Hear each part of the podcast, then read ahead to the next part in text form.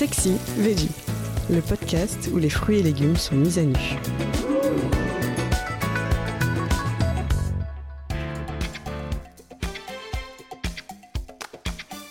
La clémentine est-elle meilleure seule ou accompagnée? Les deux, chers auditeurs. Bien sûr, on aime la déguster en solitaire, fraîche le plus souvent, ou bien confite.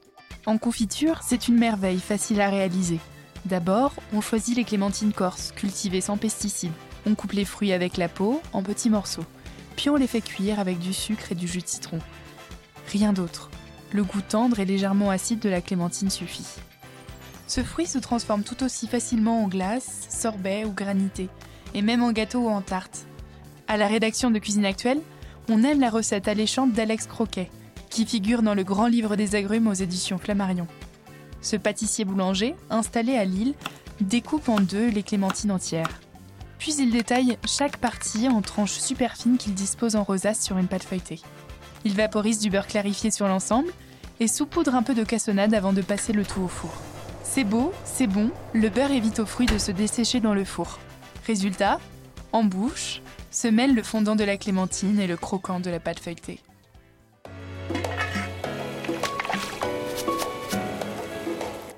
La clémentine gagne aussi à être accompagnée, mais bien accompagnée. Du côté des fruits, elle flirte avec les pommes, les poires, les dattes et les châtaignes.